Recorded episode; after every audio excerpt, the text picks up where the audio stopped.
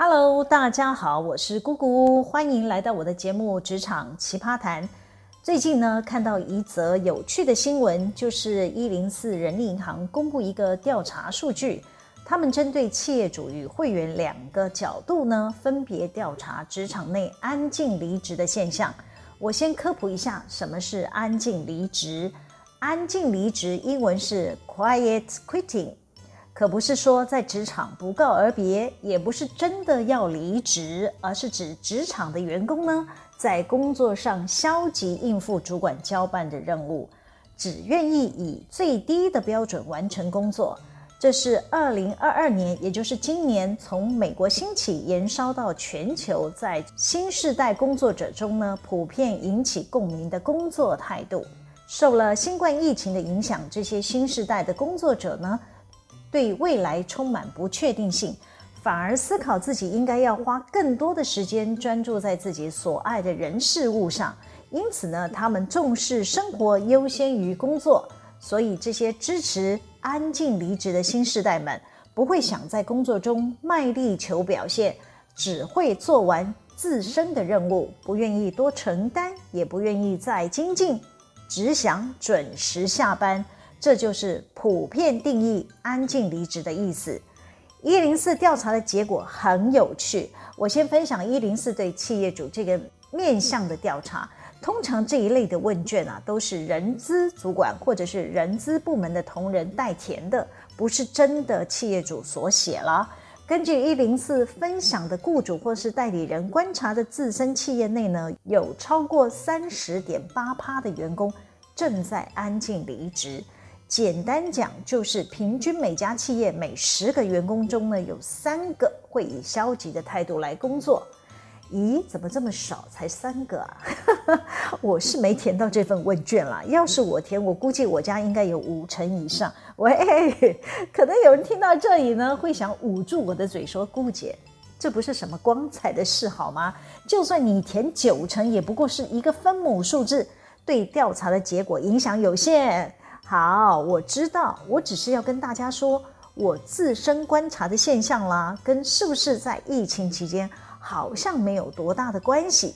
其实这种有安静离职特质的员工啊，早就普遍存在各企业行号内，只是大家都把这些人归类为绩效比较落后、待改善的一群人。一零四这份调查的结果呢，可以跟《商业周刊》在二零二二年十月六号出刊的第一八二一期由何飞鹏董事长写的专栏相呼应。何董在这个文章中有提到啊，企业多少都有这一类型的员工，只要不超过二十趴都可以不处理，超过二十趴以上呢，就是组织的问题喽，需要着手管理，强化自身的核心团队比例。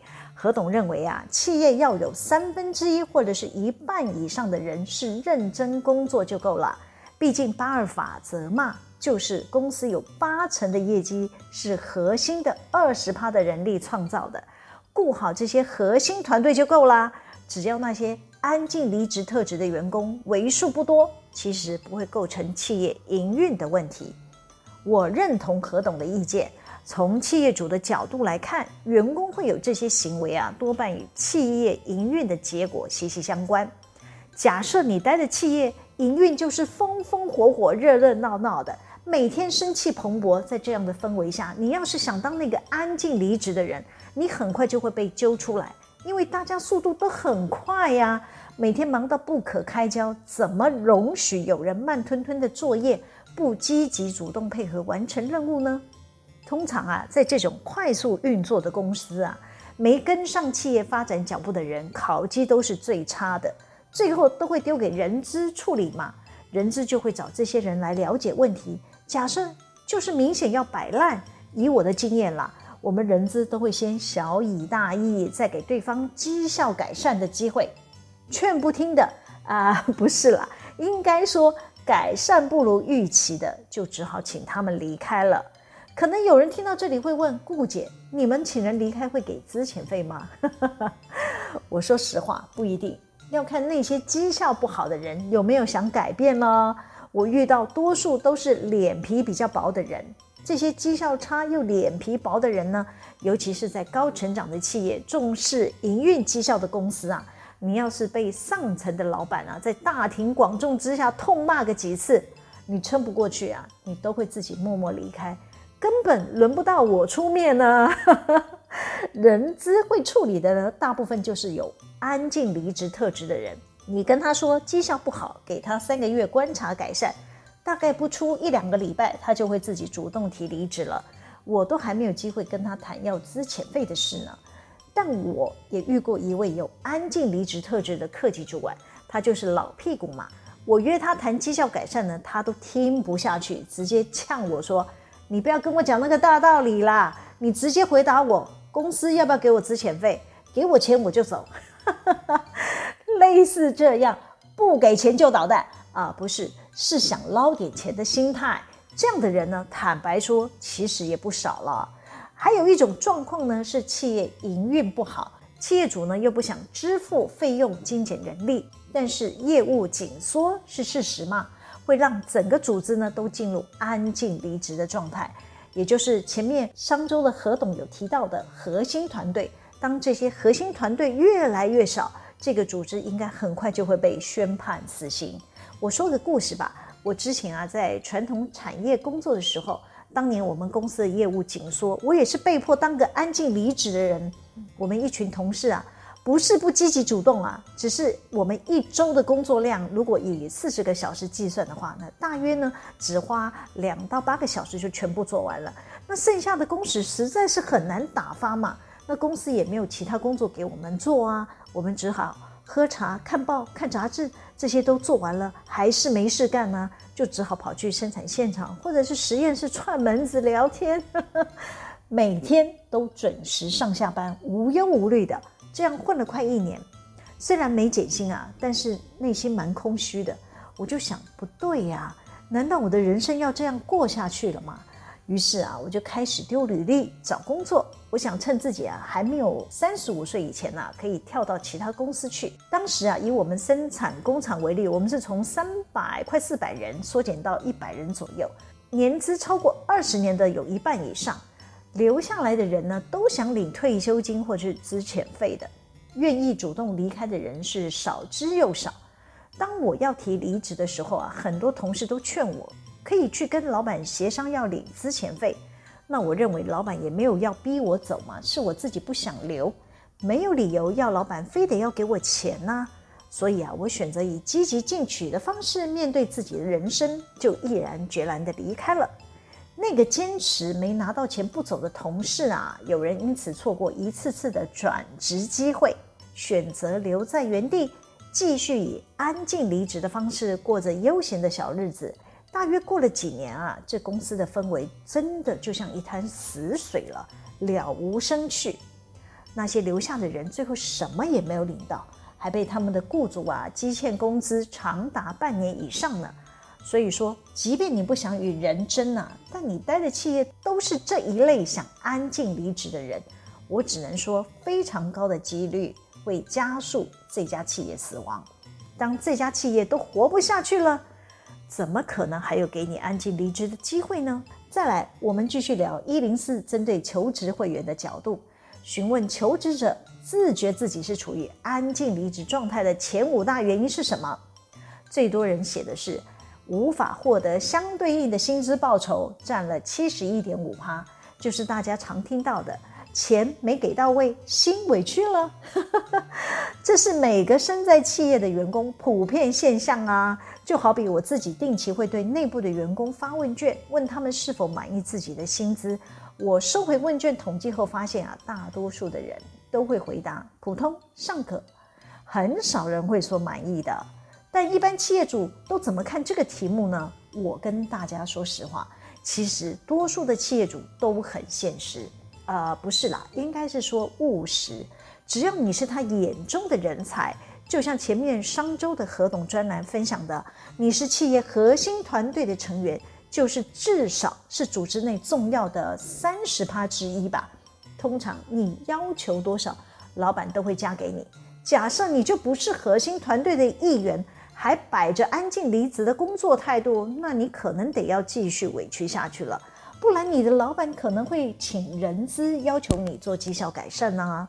我分享一个故事，有家公司经营层换了个新老板，新老板为了要让公司可以继续接续营运，就留用公司所有的高阶主管。但一段时日过去了，新老板观察到有一位高阶主管似乎没有什么效益，就会觉得这个人是尸位素餐吗？挂这么高阶职位也没什么工作绩效嘛，还常常看不到人。其实啊，是这个高阶主管没长心眼，自以为自己跟老板算有点交情。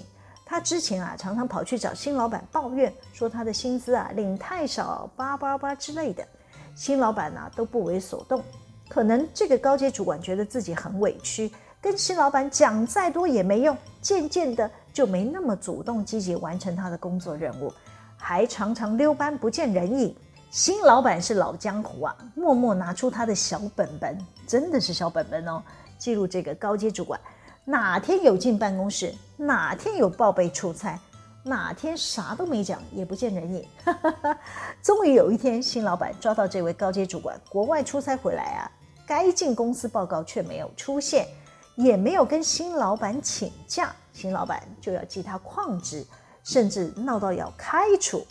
平日看起来温和的新老板，面对他不满意的人选呢、还是照看照杀，没再客气的。奉劝大家出来混还是要认真点，拿人家的薪水就不要想给归给拐喽。好了，接下来我们再分享一零四对会员自觉自己是安静离职的第二个大原因是什么呢？公司或主管的价值观或目标不认同。我理解这种感觉。我之前啊，帮我们子公司代管他们行政与人资业务的时候，我对那家子公司的总经理带头要加薪、要加奖金很不以为然。我跟那家子公司的总经理价值观差太大了。可能有人听到这里会说：“顾姐，站在员工的立场，你应该是最不受欢迎的人资主管吧？” 我承认，但我要辩解的是，倘若你是投资这家公司的股东。你就知道我的用心良苦了，因为啊，我们那家子公司已经连续亏损好几季了。以前顺风顺水，你要发二十个月、三十个月都没有问题，但已经亏损连连了，你还硬要老板比照台湾标杆企业什么半导体 IC 设计厂的标准，这我就很难认同。尤其那位总经理啊，更应该为成败负责，都亏掉好几个亿啦。所以，如果你是握有公司股票的股东，你能不生气吗？我因为跟那位总经理啊理念不合，我选择退出经营团队，不跟他玩了。所以，奉劝有前述两项因素的朋友，你要是觉得委屈，觉得老板不懂你，你就潇洒一点，找到下一个伯乐，你就可以挥挥衣袖说撒由那拉。一零四呢，还分享其他因素，包括不想牺牲身心健康及生活品质，只求工作与生活的平衡，占五十九点一趴；还有无法了解工作的价值与意义，成就感低落了，占四十五点六趴；还有不想承担被额外赋予重任后带来的压力，叭叭叭。哎，我只能说，哪有工作不委屈？要想当个将才，要想领高薪，当然得要多承担、多磨练嘛。可能有人会弱弱地问：“我想平平顺顺过一生，不行吗？”当然可以啊。公司要是营运好，留下你当考绩的垫底者，你如果不介意，大家相安无事。万一哪天黑天鹅飞过来，比方说台海兵凶战危、景气反转之际。你可能会是优先被离退的名单之一，你还要坚持继续安静离职吗？好啦，今天先分享到这里。喜欢我们的主题吗？可以帮我们留言、按赞、分享、订阅。每周日都会有更新的内容在各大 Podcast 平台上传哦，请大家要记得追踪我。谢谢大家的收听，我们下次见喽，拜拜。